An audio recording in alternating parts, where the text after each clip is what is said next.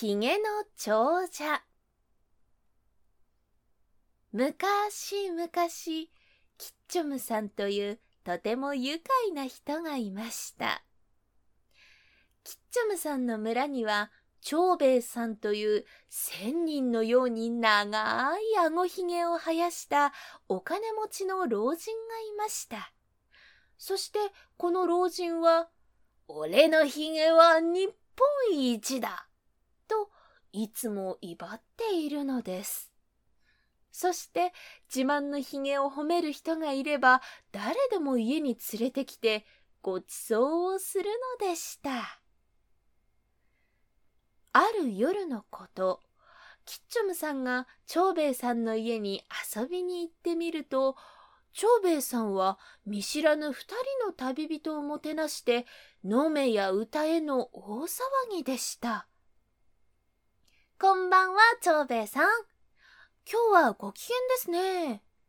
キッチョムさんが言うと、長兵衛さんはニコニコ顔で、キッチョムさん、喜んでくれ。実はこの客人は、伊勢の国のヒゲの長者のお使いだそうだ。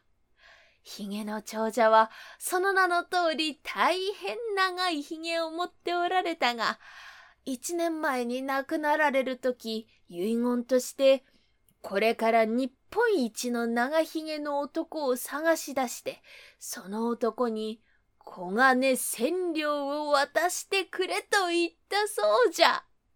それで、このお客さんたちは国々を探し歩いた末、やっとわしの日本一のひげを見つけてくだされたのじゃ。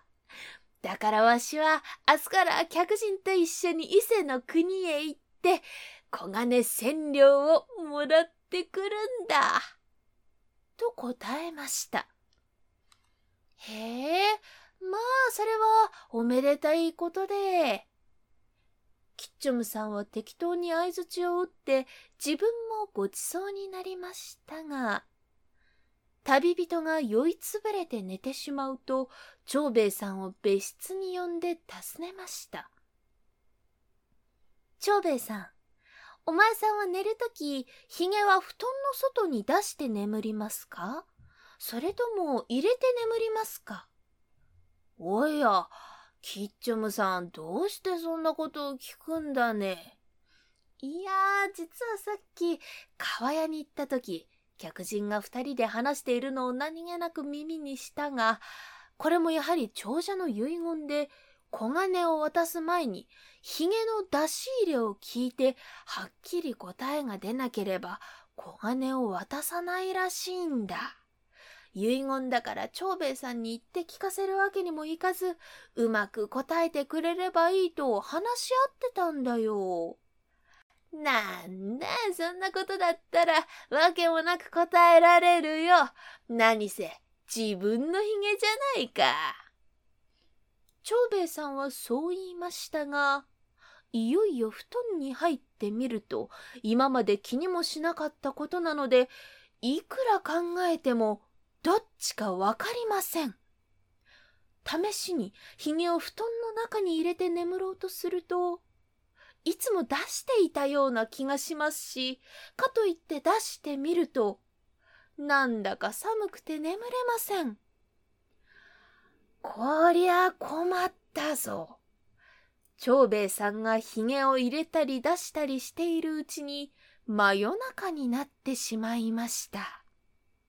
すると、どこからともなく、みっしり、みっしりという足音が聞こえてきます。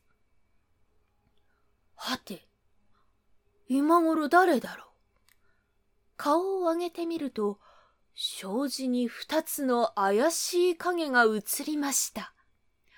後をつけてみると、その影は土蔵の前に忍び寄って、扉の錠を壊し始めました。驚いた長兵衛さんは大声で、泥棒泥棒と叫びました。